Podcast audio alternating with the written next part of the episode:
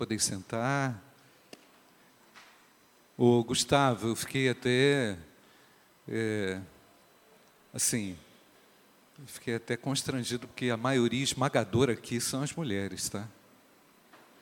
Fazer o quê, né, irmãos? Não, não é, não estou triste não, irmãos.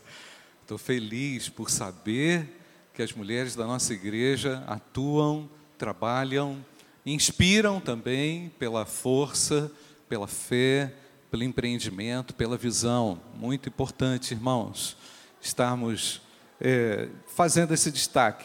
Mas, na verdade, é, as mulheres já estão destacadas no ministério da igreja há muito tempo, né? Então, para a glória de Deus, todas vocês atuam de uma forma exemplar, não só no ministério, mas também em casa, né? Lá em casa as homenagens começaram na quinta-feira, irmãos. Quinta, sexta, sábado, hoje, vai ter homenagem em geral lá em casa. Então, é, para a glória de Deus, né? Pode perguntar para ela. Vocês são curiosos? Ouvindo a Deus, né, irmãos? Depois de ter lido esse texto, é, e relido e pensado sobre a transfiguração,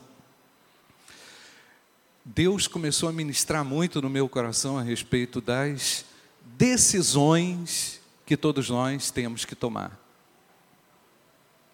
Decisões diárias que tomamos, que afetam a nós mesmos, positivamente ou negativamente, e também as pessoas que estão ao nosso redor.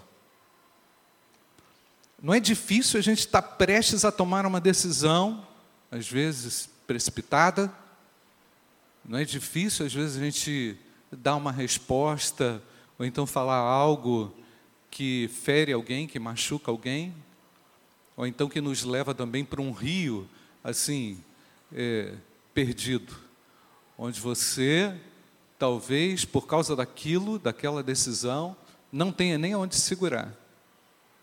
E aí você simplesmente vai no fluxo.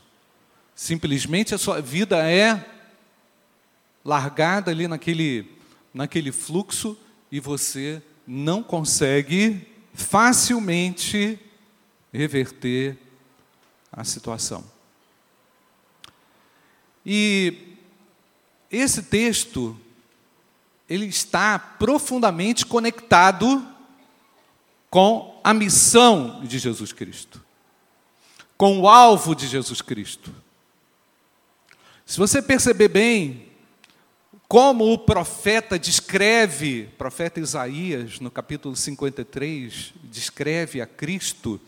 Ana Laura, dá para colocar aí? É, Isaías capítulo 53. Quem creu na nossa pregação e, que, e a quem foi revelado o braço do Senhor, porque foi subindo como um renovo perante ele, como raiz de uma terra seca. Olha só, irmãos, não tinha aparência nem formosura. O Filho de Deus não tinha nenhuma beleza, nada estético. E a mensagem também não era agradável. Tipo assim, quem deu crédito, né? Olhamo-no, olhamo-lo, mas nenhuma beleza havia que nos agradasse. Era desprezado, nós estamos falando de Jesus Cristo, Filho de Deus, irmãos. Era desprezado, o mais rejeitado entre os homens. Homem de dores, presta atenção, queridos, homem de dores. E que sabe o que é padecer. E como um de quem os homens escondem o rosto, era desprezado. E dele não fazemos caso.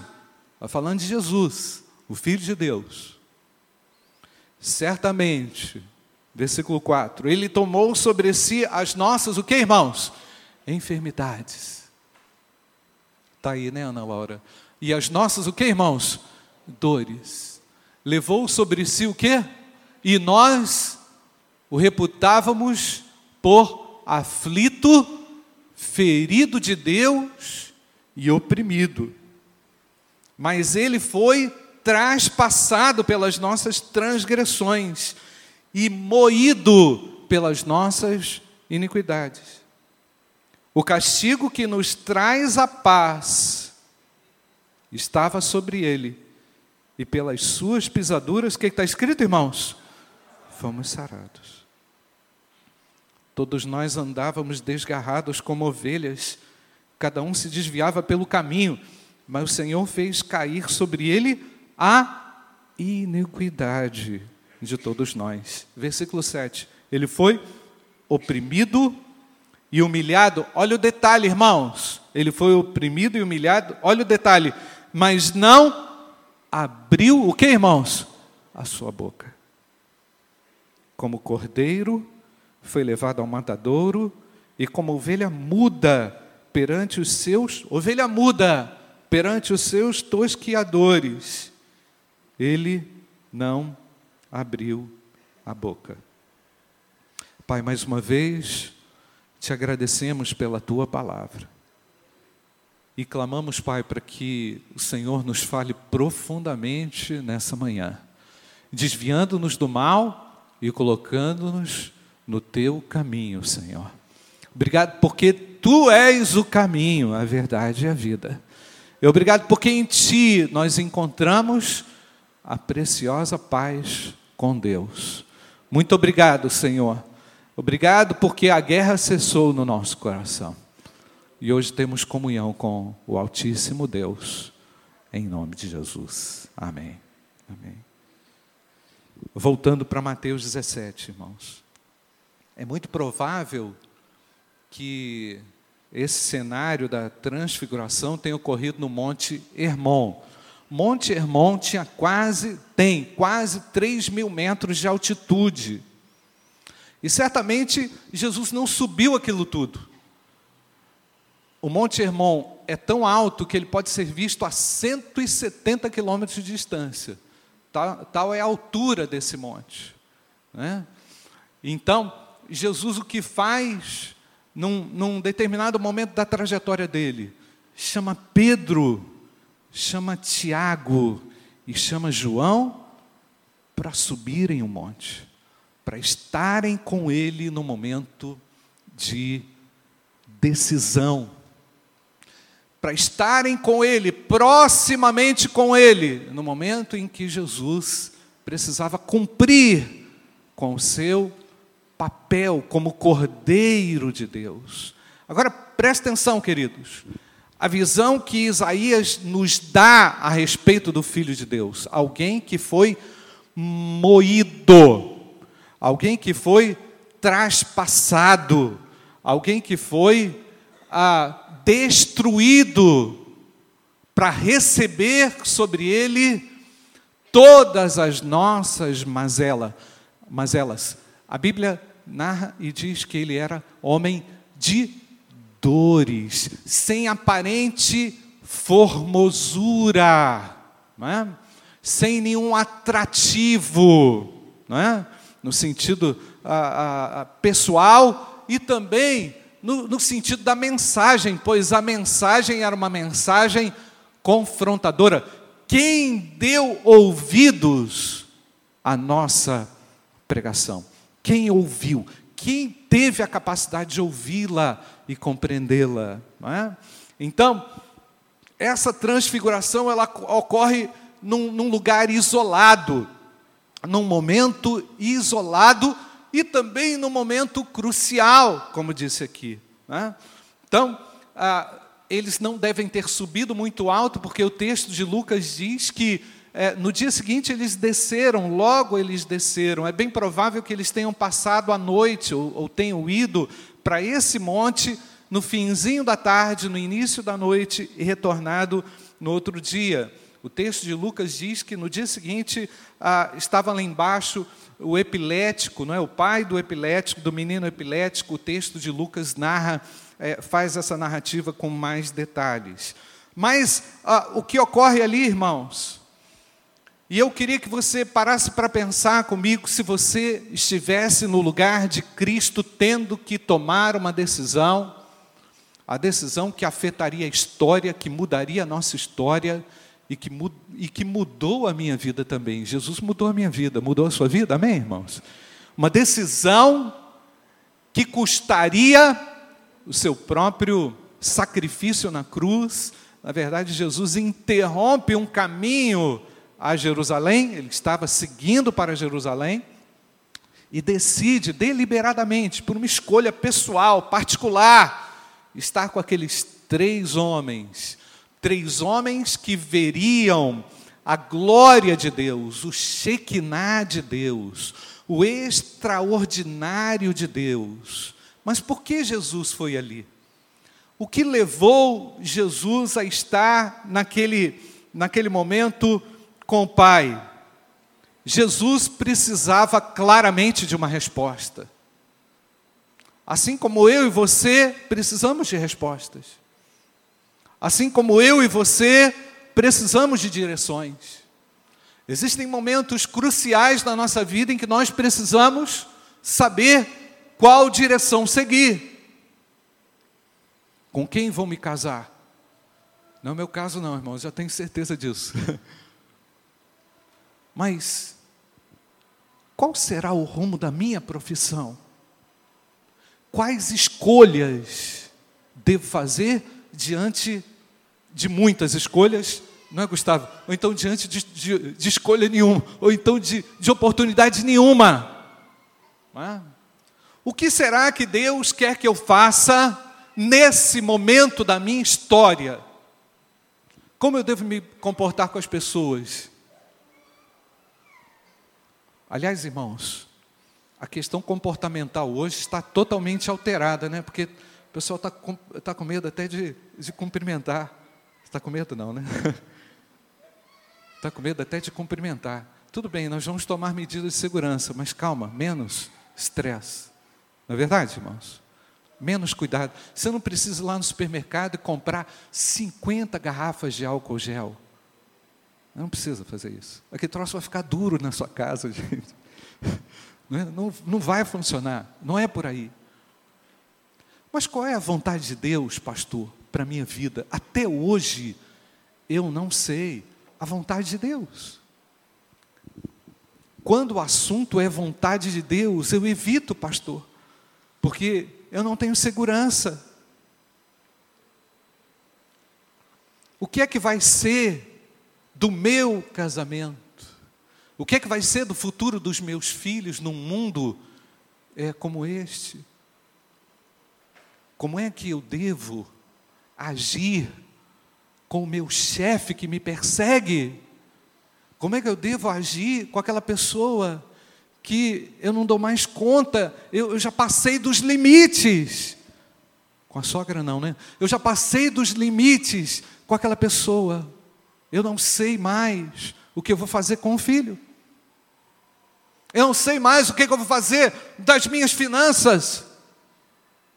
Eu não sei mais como equilibrar o meu orçamento. Eu não sei mais o que fazer com os meus desejos.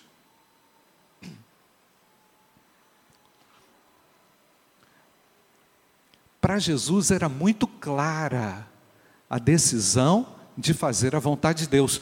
Eu não estou colocando em xeque as autênticas e profundas intenções do Senhor. Ele é Deus, ele era Deus, foi Deus encarnado e ele é Deus, amém, amados? Mas certamente, aquele momento foi um momento de profunda tribulação. Nós sabemos disso. No, no Getsemane, o Senhor transpirou e disse a Deus: Senhor, se for possível, o que, que ele disse, irmãos? Passa de mim esse cálice, esse negócio está apertado para mim. Jesus coloca diante de Deus, em profunda intimidade, o seu coração, dizendo: Pai, eu vou ser moído, eu serei moído. Eu vou receber aqui as pisaduras dos pecados do Ciole eu vou receber as pisaduras, eu vou, eu vou, eu vou ser massacrado, eu serei imolado. De uma maneira cruel, bárbara, entregue, serei entregue por um dos meus discípulos. Misericórdia, irmãos. Já falei sobre a noite da traição, como ela é, ela é cruel, como ela é dura, como ela não, não acaba à noite, às vezes, da traição. Então, tudo isso, tudo isso fazia parte, ou fez parte daquele momento em que Jesus precisou dar uma parada. Sabe, gente, deixa eu falar uma coisa para você. Se você não der uma parada, você vai ficar doido. Se você não der uma parada para redefinir ou, ou, repensar algumas coisas na sua história, você vai fazer uma barbaridade com a tua vida. Porque o homem não foi criado para esse ciclo louco de trabalho pós-moderno, não. O homem não foi criado para isso. O homem não foi criado para isso. para ser competitivo, para pensar o tempo inteiro em ganhar, em vencer, em arrebentar com todo mundo. E é incrível, irmãos, como por vezes é muito mais fácil, presta atenção comigo, é muito mais fácil você se assenhorar de uma vontade pessoal do que a vontade de Deus. A vontade de Deus, às vezes parece que na vida do cristão fica lá assim, segundo plano, terceiro plano. Ah, se der para pensar na vontade de Deus, eu penso, mas eu quero é tocar minha vida, porque se para Jesus era importante fazer a vontade de Deus, para nós é importante fazer a nossa vontade. É assim ou não é, irmãos? Eu estou pisando na realidade. Mas o Senhor nos confronta nessa manhã mostrando que a vontade de Deus é melhor. O Senhor nos apresenta um caminho melhor. E a vontade de Deus, ela tem que ser buscada para a sua vida. Você que entrou aqui de manhã e de repente não é membro da igreja, você que entrou aqui de manhã e já é membro da igreja, você que entrou aqui de manhã e de repente está perdido aí entre os seus desejos e a vontade de Deus. Dá um basta nisso, porque Deus está garantindo a você que a vontade de Deus é boa e o que mais, irmãos? Perfeita e o que mais? Agradável. Custe o que custar, pastor. Custe o que custar, ela precisa ser alcançada, ela precisa ser visualizada. E eu quero encorajar você a buscá-la de todo o seu coração. Para você não fazer besteira com a sua vida para você não colocar as pessoas aí com as quais você convive todo dia também em risco. Porque se o teu barco afundar, meu querido, vai um monte de gente com ele. Porque se teu barco afundar, vai de repente o teu filho, a tua filha, que não tem nada a ver com isso. E você é responsável diante de Deus pelas suas decisões.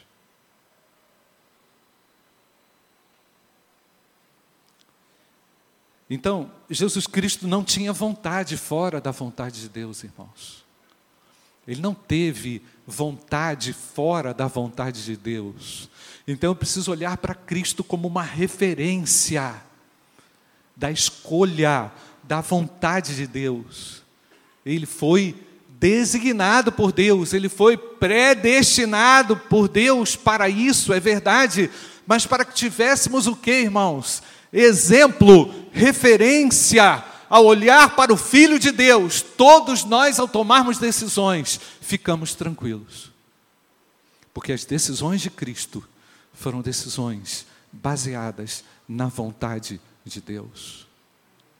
Então, meu querido jovem, meu querido adolescente, cuidado para você não se precipitar com a influência da galera, com a influência de todo mundo. Você que é adulto, cuidado com a influência dos, entre aspas, teus amigos. Porque enquanto você está bem, todos eles estarão juntos com você. Enquanto você estiver bem, está ótimo. Mas a hora que você, teu casamento acabar, na hora que teu filho tiver lá, de repente abandonado nas drogas, sei lá, cadê o amigo? Eu quero ver teus amigos. Jesus reuniu três dos seus discípulos, não foram todos, tá, irmãos? Jesus reuniu os mais íntimos e levou-os a uma experiência particular, pessoal, grandiosa. Era como se o Senhor estivesse naquele exemplo dizendo para eles: vocês vão ter que tomar decisões, vocês talvez passarão pelo Calvário, e passaram pelo Calvário, todos eles passaram pelo Calvário pessoal, Calvário individual, dentro é, da história, não é? E teriam que tomar decisões seguras. Todos nós precisamos compreender a vontade de Deus. Qual é a vontade de Deus, pastor? Qual é a vontade de Deus para a minha vida? Aquilo que eu vou decidir hoje vai repercutir por toda a minha vida. Amém, queridos? Positivamente, nós queremos essa bênção. É?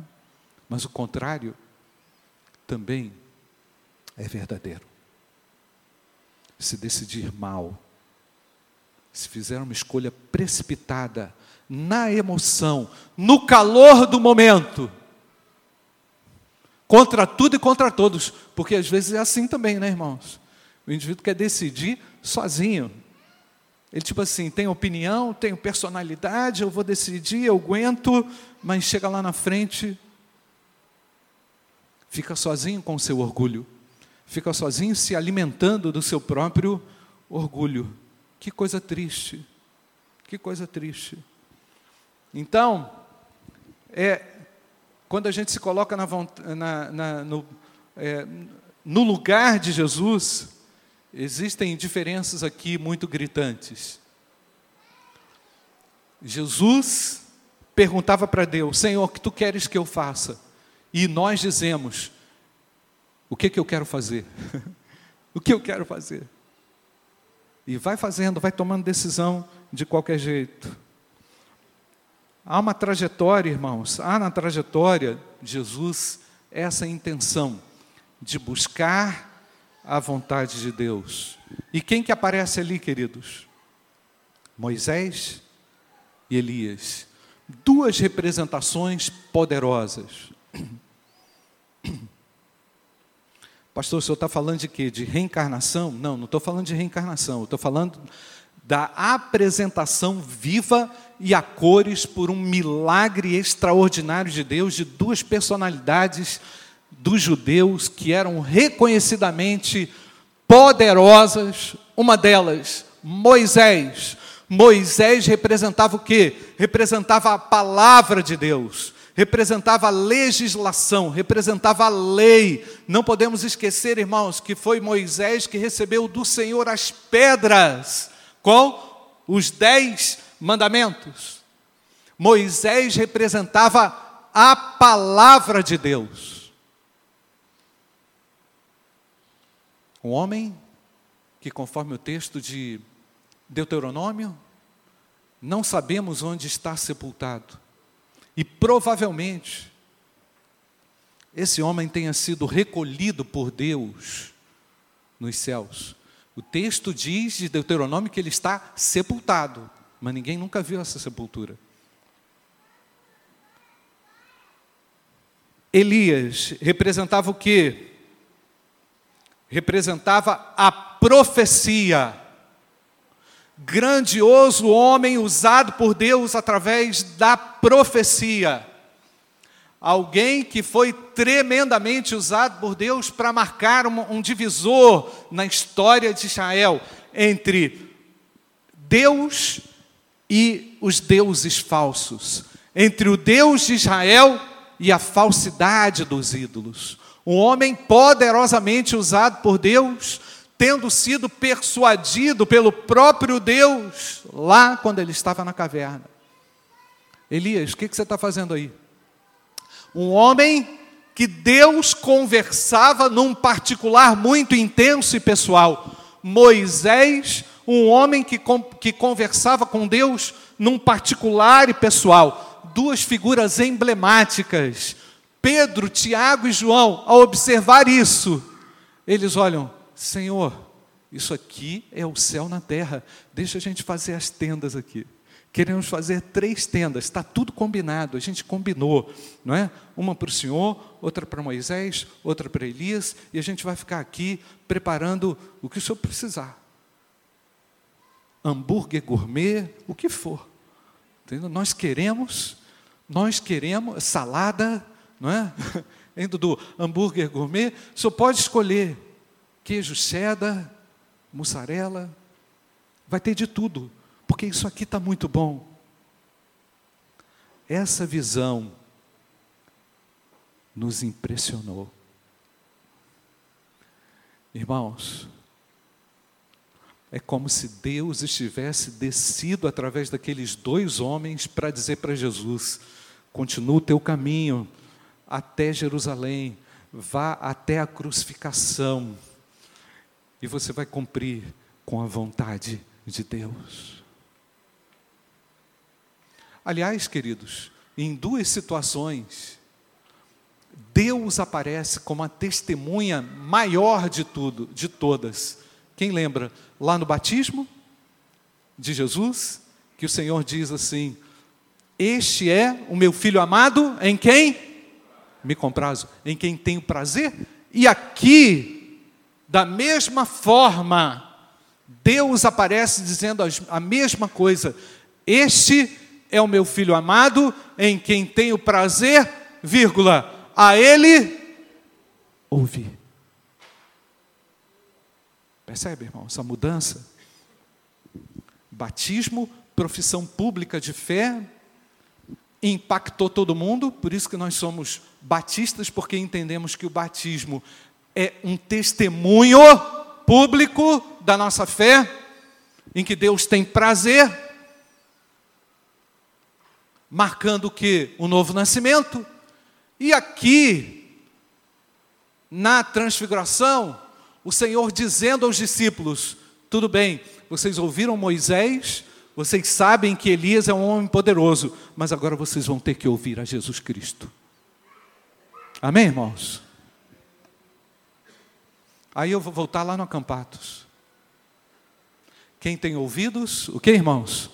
Ouça o que o Espírito diz às igrejas. Apocalipse 2, 7.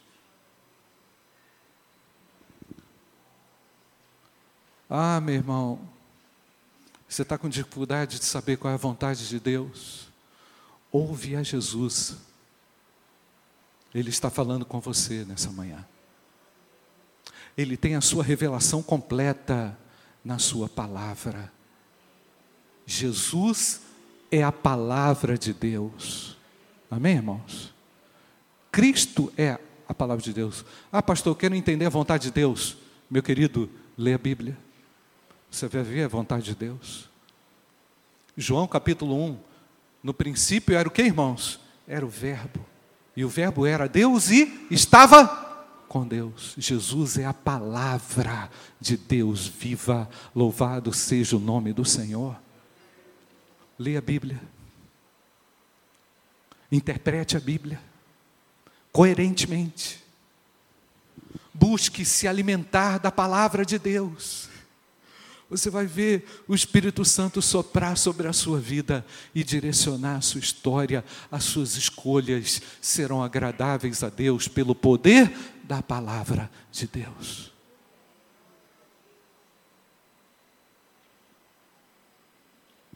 Impressionante.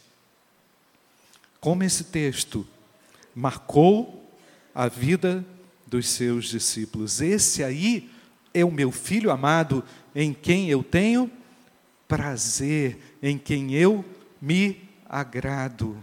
Maior dos legisladores do mundo.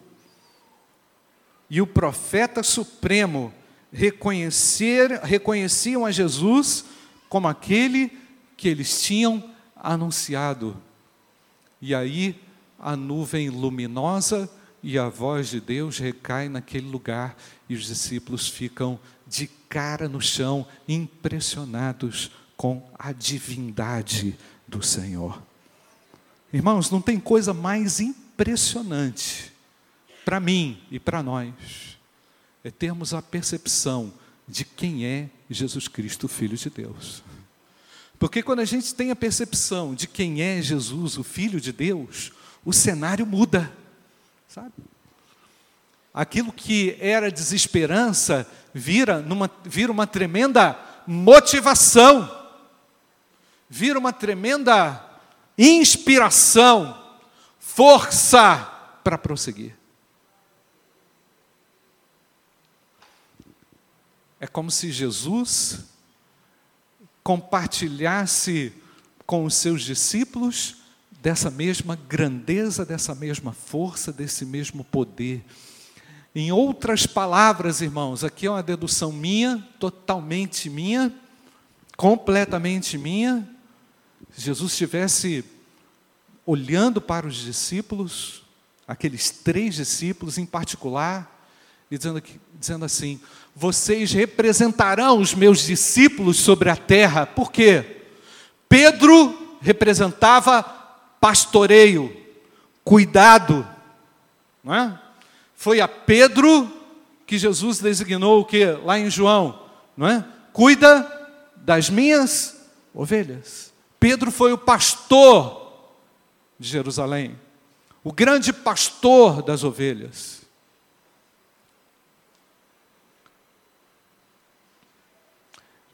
Então o Senhor está identificando pastoreio e cuidado como uma marca distintiva da sua igreja. Segundo lugar, vemos ali João, representando o que, amados? O amor. João, o apóstolo do amor, é representação do amor. O amor como um dom supremo. João também sendo caracterizado como a própria revelação, é? como tendo recebido a revelação, como receberia lá no livro do Apocalipse. A palavra última de Deus. E lá no Apocalipse, João foi quem recebeu do próprio Deus, dizendo: nenhum, nenhuma palavra será aqui adicionada, nenhuma palavra será aqui retirada. Pedro, pastoreio. João, amor e cuidado. E Tiago, representando o quê? Martírio, sacrifício. Como nós sabemos, esse Tiago, né, no Novo Testamento tem quatro Tiagos, irmãos, a gente não pode confundir, são quatro Tiagos. Esse Tiago é o irmão de João, discípulo. Então, vemos sempre acompanhado no Novo Testamento Tiago, irmão de João. Esse Tiago não era o Tiago que escreveu a carta lá no Novo Testamento. É o Tiago, discípulo, irmão de João, que foi sacrificado por Herodes. Pastoreio, amor e sacrifício é o que envolve a vida cristã. Verdade ou não, irmãos?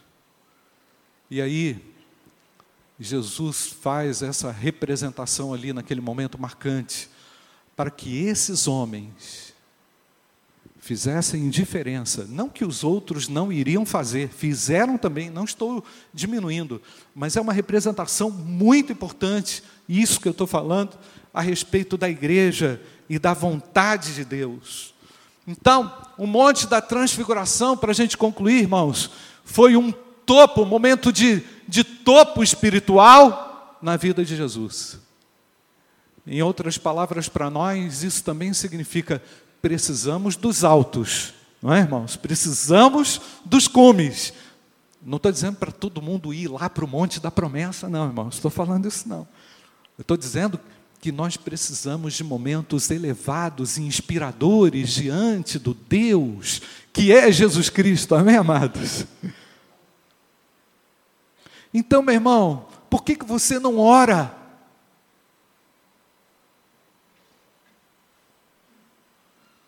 Por que, que você não ora antes de tomar uma decisão? Não podemos fazer nada sem a direção de Deus. Tem gente aí que vai tomar decisão, do cara está lá na frente, aí depois ele olha para trás, pô, vim sozinho, Deus não veio. Lógico, Deus não mandou você ir. Precipitou-se, tomou uma decisão no calor do momento. Ô gente, se você fez isso, em nome de Jesus, volta, meu irmão. Volta. Deus é o Deus das novas oportunidades. Volta.